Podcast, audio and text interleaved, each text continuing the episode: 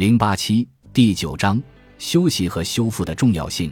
生命有自然的节律，健康和康复同样如此。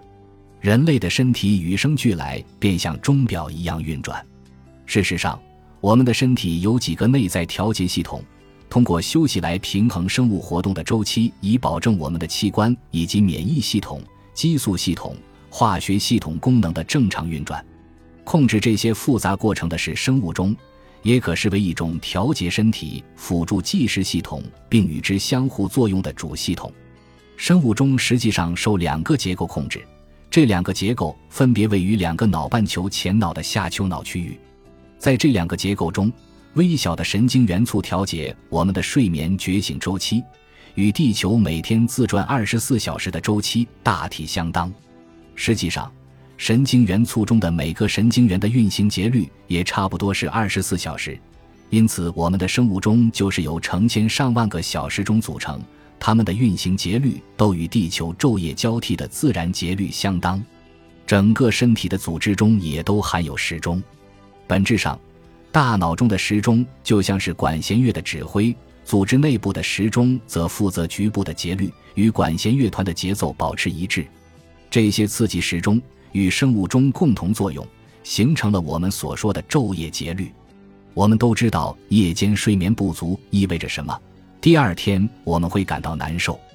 这不难理解，因为睡眠太少，感到疲倦，所以更容易受到一系列负面生物学后果的影响。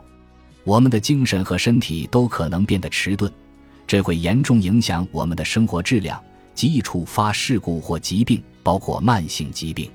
生物钟可以调节身体的方方面面，如睡眠暗示、饮食暗示、核心体温、激素生成、胰岛素和葡萄糖代谢、细胞再生、脑电活动等。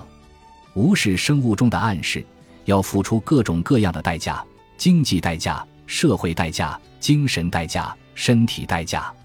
因此，认识并尊重昼夜节律，对于健康和疾病预防有重要意义。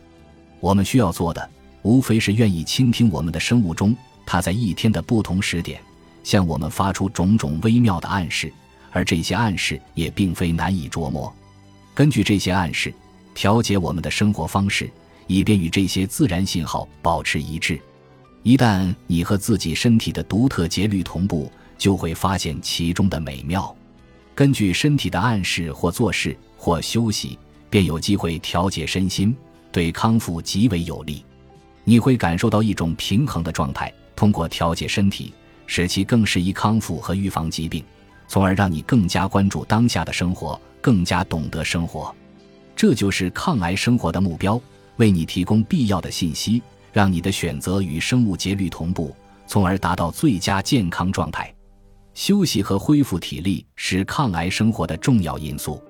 如果调节生活方式是休息为健康生活的重要一环。那么，不论我们是否患有癌症，都会生活得更好、更健康。正如伊丽莎白时代的剧作家托马斯·德克尔所言：“睡眠是金链，把我们的身体和健康系在一起。”在最初开始践行抗癌生活时，我低估了睡眠的重要性。改变饮食后，我准备增加运动量，但我的日常安排已经满满当当，实在没有多余的时间。于是我决定早起一小时。做完一小时运动后，再做其他事情。我原本想着每周坚持六天，至少坚持六个月，看看是否能达到预期的健康提升效果。每天早上，我五点起床做运动、冲澡，出门时感觉已然完成了抗癌生活的重要任务。必须承认，刚开始我感到很满意，做出这个改变很轻松。直到几个月后，我的家人和同事都对我提出一些不好的意见。上班时，我常常急躁不安，没有大学老师的风范；在家中，我常发脾气、易怒，而且我的工作也受到了影响。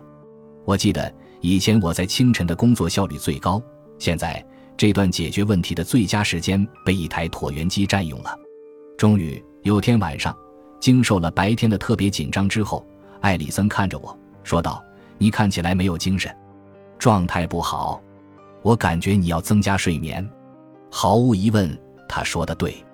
我未能有效调整时间，以保证身体正常运行所必须的每天七个小时睡眠，而只是简单的削减了一个小时睡眠时间，这真是大错特错。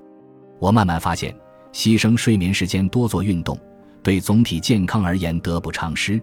这是因为我的效率降低，压力变大，更容易焦虑不安，兴趣却越来越小。